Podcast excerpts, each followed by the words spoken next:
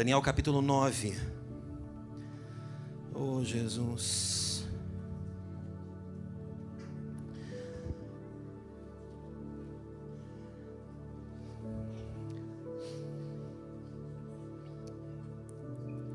Semana passada a Carol estava falando aqui sobre sobre batalhas, sobre guerras que existem para nos nos cansar, existem de forma estratégica para nos paralisar. Guerras que às vezes nós não precisávamos estar nelas, mas a gente entra por porque a gente está tão desconecto daquilo que Deus está fazendo e daquilo que Deus quer fazer para nós que a gente acaba entrando em certas batalhas desnecessárias e a gente acaba se cansando e estando desatento por aquilo que nós realmente de fato deveríamos estar atentos. E hoje eu quero conversar com você sobre guerras e batalhas, batalhas e guerras. Batalhas e guerras existem. Já ouviu aquele ditado que eu posso perder uma batalha, mas eu não perco a guerra? Você ouviu isso? Você já ouviu isso? Amém. Achei que era só eu que tinha ouvido. Senhor, será que sou eu que existo? Né? Penso, logo existo. Será que eu estou com gente viva? Brincadeira. Ah, Lembrei-me daquele filme, né? Daquela criancinha que vira para o. Acho que é Nicolas Cage, não é? Eu vejo gente morta. Se eu tivesse lá, eu ia falar assim: e eu vejo gente viva. Era para você rir. Obrigado. É... Você precisa entender aonde você vai descobrir o sentido para as guerras que você enfrenta. E você precisa descobrir aonde você vai entender as estratégias para cada batalha que você está travando. E existe um caminho para isso, e é sobre isso que eu quero conversar com você. Daniel no capítulo 9, no verso 1, diz o seguinte: No primeiro ano de Dário, filho de Assuero, da linhagem dos, dos Medos, o qual foi constituído rei sobre o reino dos caldeus, no primeiro ano do seu reinado, eu, Daniel, entendi pelos livros que o número de anos de que falara o Senhor ao profeta Jeremias, que havia de durar as assolações de Jerusalém, era de 70 anos. Voltei o rosto ao Senhor Deus para o buscar com oração, súplicas, com jejum e pano de saco e cinza. Orei ao Senhor meu Deus, confessei e disse: Ah, Senhor, Deus grande e temível, que guardas a aliança e a misericórdia para os que te amam e guardam os teus mandamentos. Temos pecado e cometido iniquidades, procedemos perversamente, fomos rebeldes, apartando-nos dos teus mandamentos e dos teus juízos. Salta comigo para o 10, verso 1. Dois anos seguidos, passaram-se dois anos. Estava esse mesmo autor, verso 10, capítulo 10, verso 1. No terceiro ano de Ciro, rei da Pérsia, foi revelada uma palavra a Daniel, cujo nome era Beltesazar. A palavra era verdadeira e envolvia grande conflito. Ele entendeu a palavra e teve a inteligência da visão. Naquele dia, eu, Daniel, pranteei durante três semanas.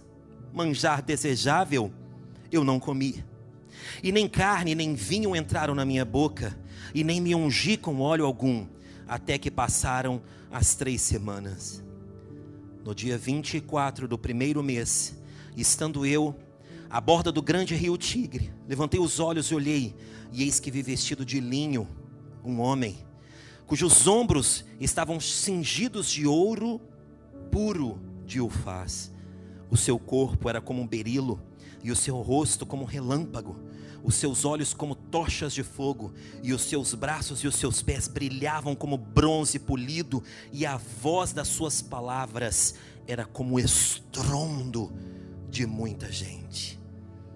Só eu, Daniel, tive aquela visão. Os homens que estavam comigo nada viram. Não obstante, caiu sobre eles grande temor e fugiram, se esconderam. Eu vou ser breve com você, porque eu quero ser direto, eu quero, eu quero que você guarde essa palavra no seu coração. Guerras e batalhas nesse momento, é um momento, e você já me ouviu falar várias vezes sobre isso, porque é um período da história que me chama muita atenção. O pós-exílio da Babilônia. Babilônia, por ter pecado tanto, Jerusalém, Israel, por ter pecado tanto contra o Senhor. O Senhor predisse várias vezes: vai vir juízo sobre vocês, se arrependam. O povo se arrependia e depois voltava às mesmas práticas. Até que veio de fato a assolação. A Babilônia foi um império que surgiu naquela época e que dominou o mundo naquela época. Então a Babilônia levou todo o Israel cativo, exterminou muita gente, muita gente morreu, foi chacinada destruíram a cidade, queimaram, destruíram o templo, e o que, o que restou foi levado cativeiro como escravo para a Babilônia. Na verdade, Babilônia fez dois assaltos a Jerusalém. O primeiro deles foi levado alguns príncipes e nobres, alguns doutores daquela época, e Daniel estava nessa levada. Daniel foi um dos primeiros a ser levado. Só que ele não foi levado apenas como um prisioneiro de guerra, mas ele foi levado como uma estratégia do governo babilônio para trazer para si todas as culturas e as, as melhores mentes de todas as culturas de quem aquela de quem Babilônia estava assolando. E Daniel foi servir o palácio, você conhece a história. Daniel se recusou a comer as coisas do palácio. E Daniel viveu na Babilônia mais de 70 anos. Foi o período em que a Babilônia foi cativa. Possivelmente, quando Daniel escreveu esses dois capítulos, ele já devia ter ou, ou, ou 80 ou bem mais de 80 anos. Não sei que idade que ele tinha. Mas possivelmente ele já estava um velhinho.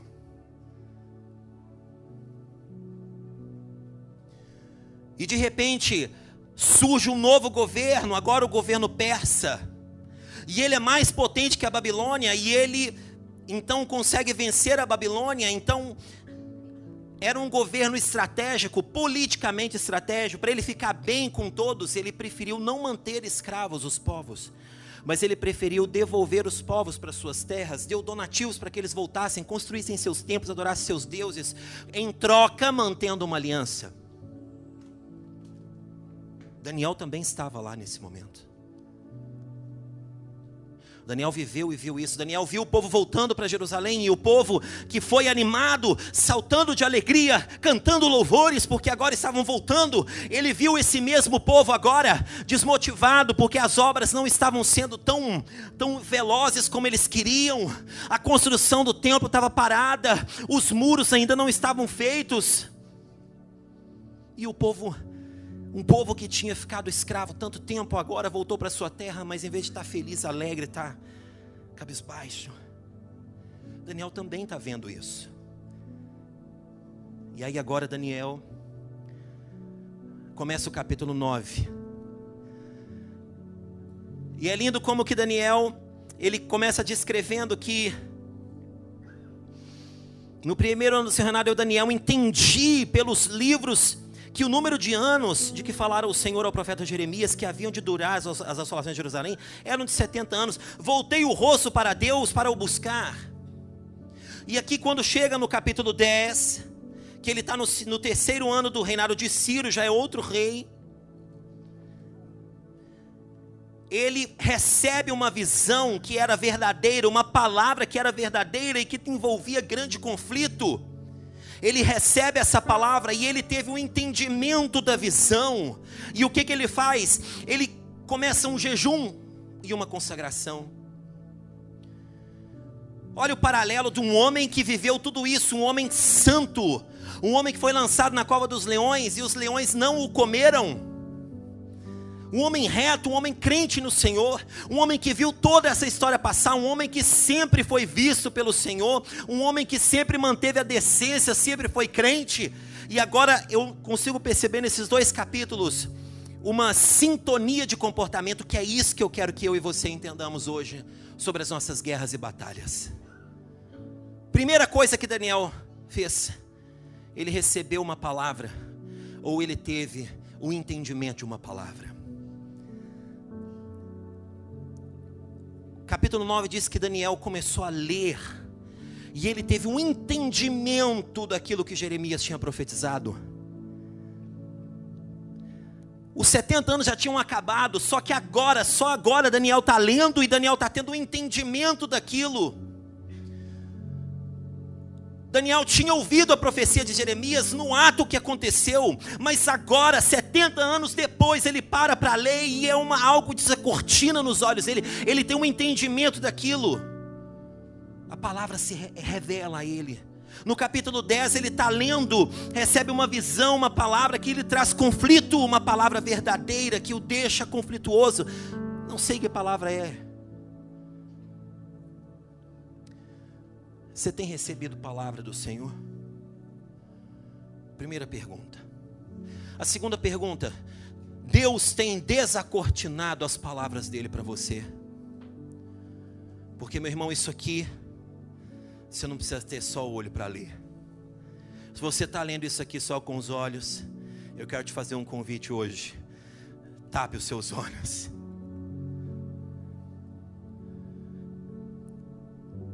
Hoje o mundo está cheio de pessoas que leem muito isso, que tem muitas informações sobre esse livro, mas que tem pouca revelação do que ele traz.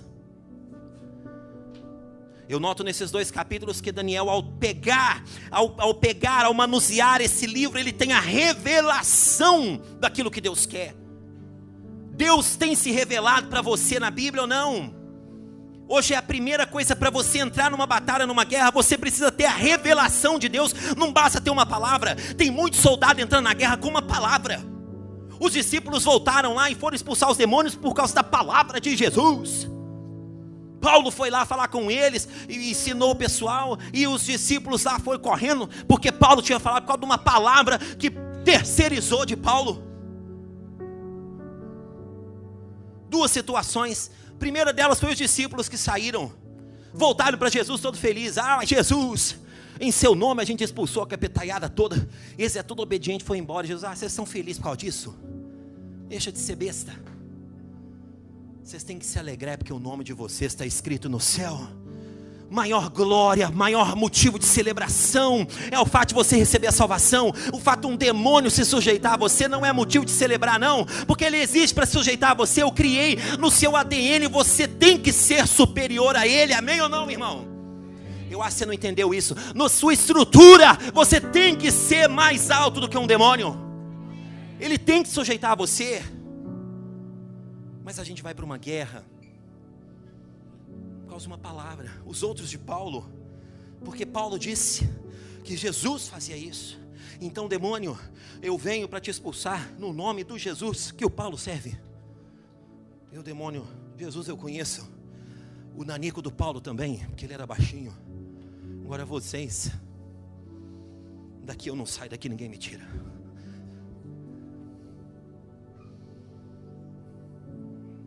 Você tem ido para a guerra com uma, com uma palavra ou com a revelação da palavra? Cara, você está entrando numa sociedade conhecendo a palavra ou com a revelação da palavra? Você está entrando, escolheu esse curso de faculdade porque você teve uma palavra ou porque você teve uma revelação dessa palavra?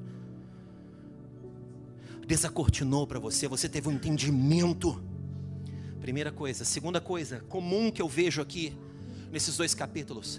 Para um homem que viveu toda essa história, que passou por toda essa trajetória, agora Daniel recebe a revelação da palavra. E o comportamento de Daniel não é simplesmente fechar essa informação, mas é usar essa informação para uma transformação pessoal e íntima. É como se fosse uma aplicação pessoal Daniel, nos dois textos do primeiro, Daniel vai fazer uma oração linda, que se você continuar o capítulo 9, o capítulo 9 inteiro é uma oração de quebrantamento.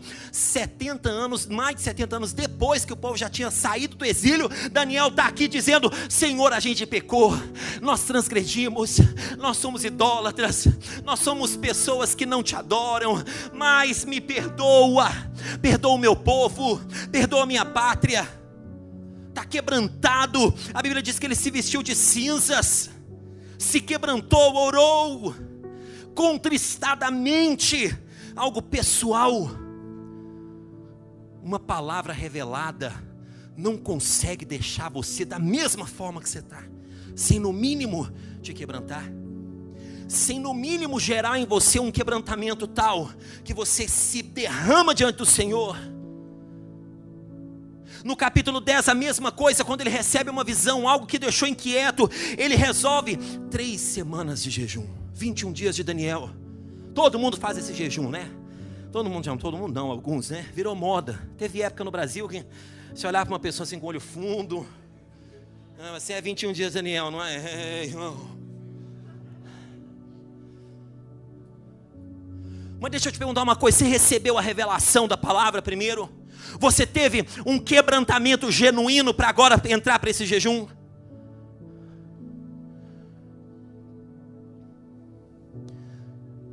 Aplicação pessoal. Ouço muita gente falando comigo, passou me ensina a fazer um devocional. Aí tem gente que usa Glorify, não sei o que faz, não sei o que faz, Spotify, né? Usa não sei o que faz, vídeo do YouTube, sei lá o que fazer devoção. Devoção é a coisa mais simples do mundo. Pega a Bíblia, abre a Bíblia, lê a Bíblia, responde três perguntas: onde, quando e para quem que isso foi escrito?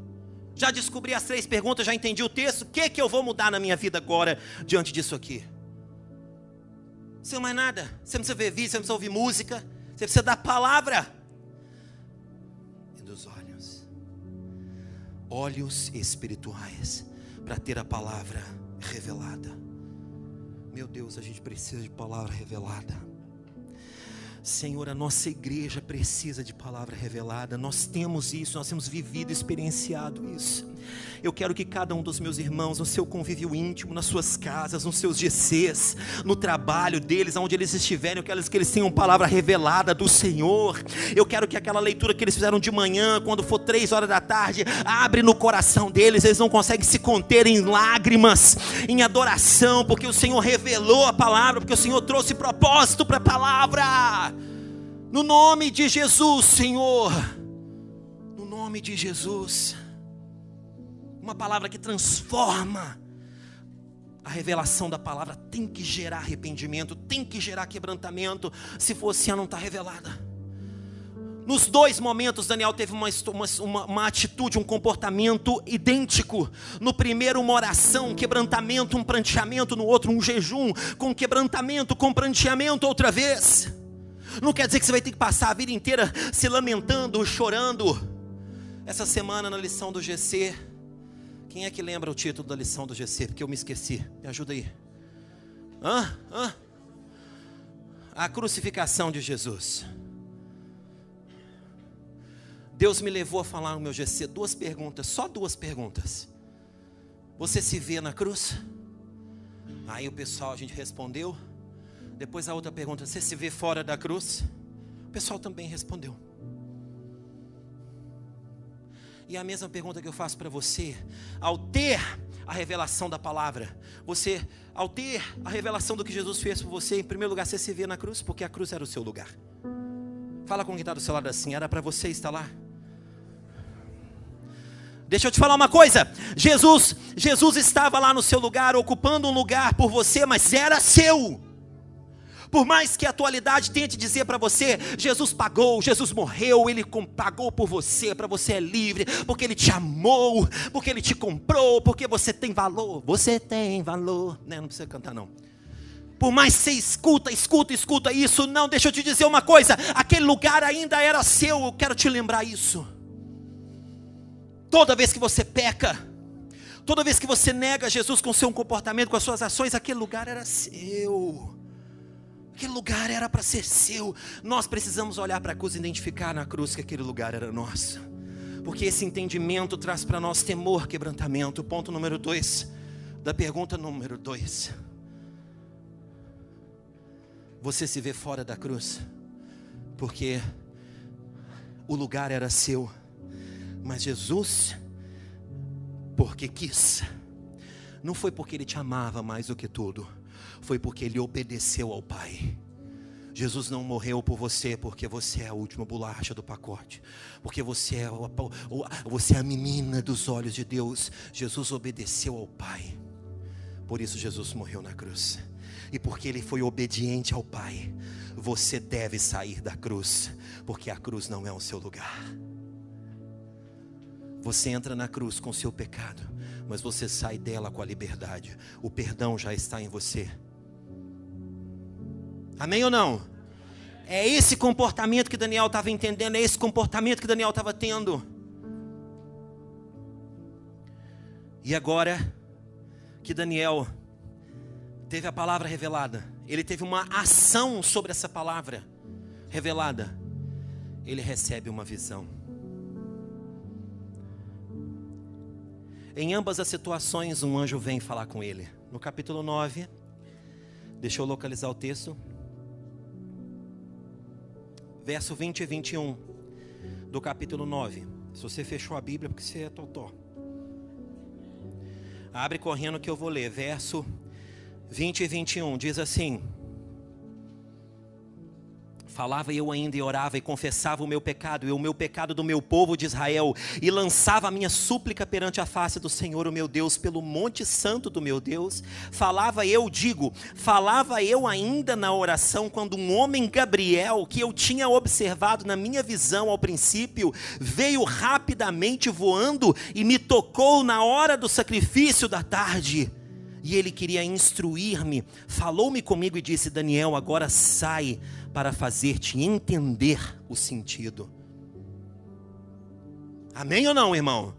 Ah, depois de ter a palavra revelada, depois de um quebrantamento, você vê o Gabriel tocando em você e falando assim: levanta que eu quero mostrar para você, desacortinar ainda mais aquilo que Deus tem para você.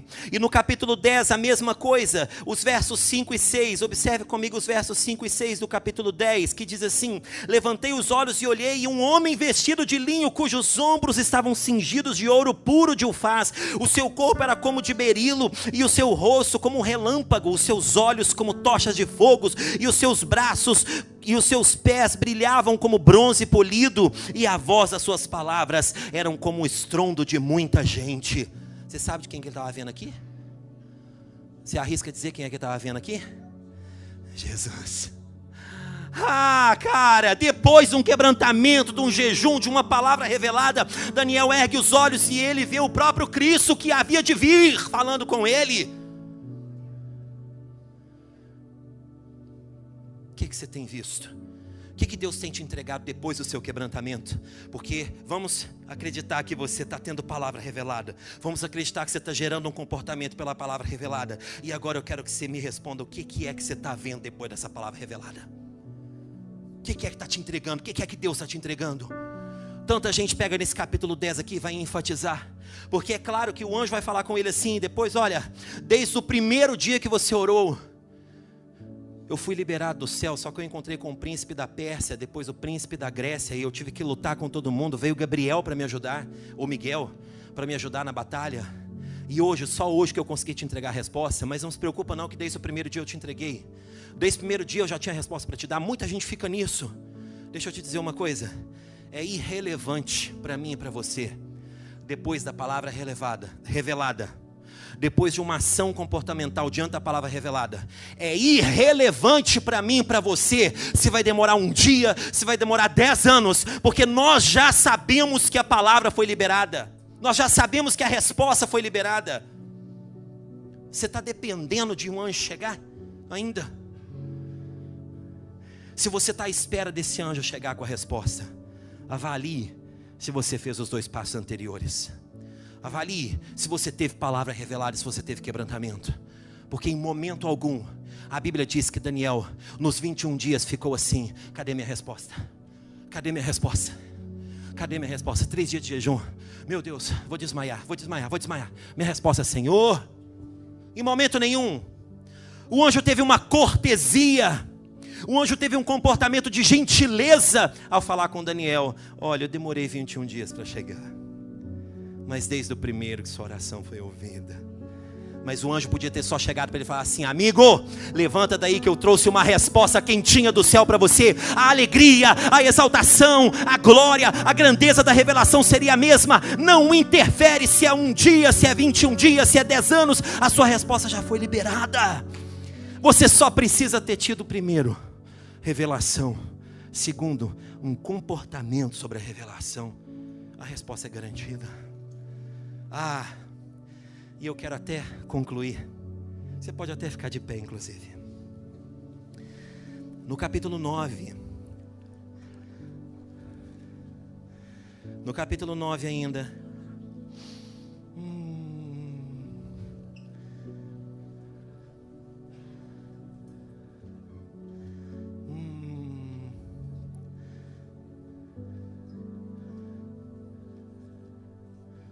Verso 23 do capítulo 9.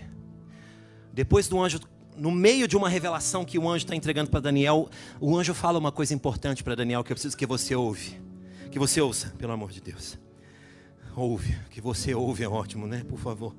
Os professores de português, que me perdoe.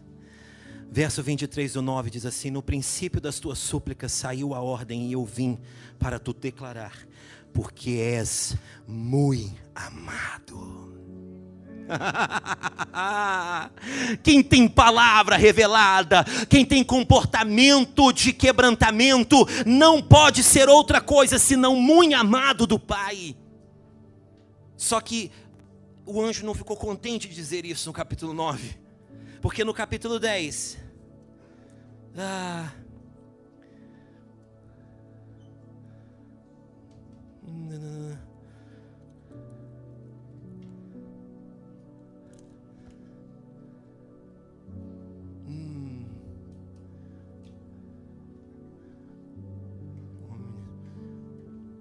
Verso 19: E disse o anjo: Não temas, homem muito amado, paz seja contigo, ser forte, ser forte. E ao falar ele comigo, fiquei fortalecido e disse: Fala, meu Senhor, pois tu me fortaleceste. No desenrolar do capítulo 10, Daniel estava tão, tão aterrorizado com a visão que as forças dele se desvaleceram.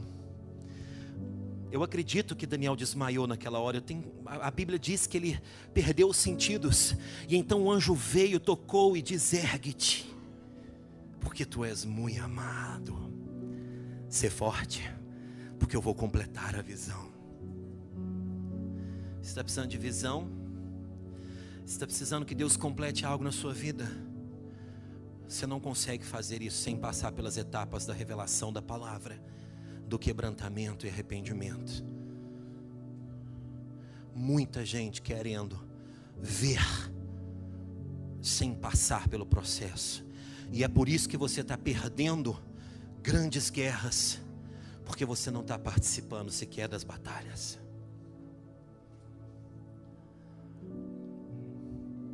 O inimigo desse século a Bíblia diz que o anjo falou com ele: Eu no caminho encontrei o príncipe da Pérsia e o príncipe da Grécia, e houve batalha no céu para eu trazer essa resposta. E agora, quando eu voltar, eu também vou guerrear outra vez com o príncipe da Pérsia. Mas Deus enviará Miguel para me ajudar nessa batalha. O anjo de cortesia tem uma conversa com Daniel. Olha que lindo. O príncipe desse século, hoje e agora, meu irmão, ele está trabalhando com armas, com batalhas que vão distorcer você, que vão dilubriar você, enganar você, cansar você, deixar você exausto, exaurido, para que você não tenha a revelação da palavra, porque o dia que você pegar na palavra e ela se desacortinar nos seus olhos, o seu primeiro passo vai ser arrependimento e quebrantamento, e depois disso não tem como os céus não se abrir, porque você passa a ser muito amado do Pai não se perca nas batalhas. Nós estamos numa guerra muito grande. Não se perca sem esses três passos.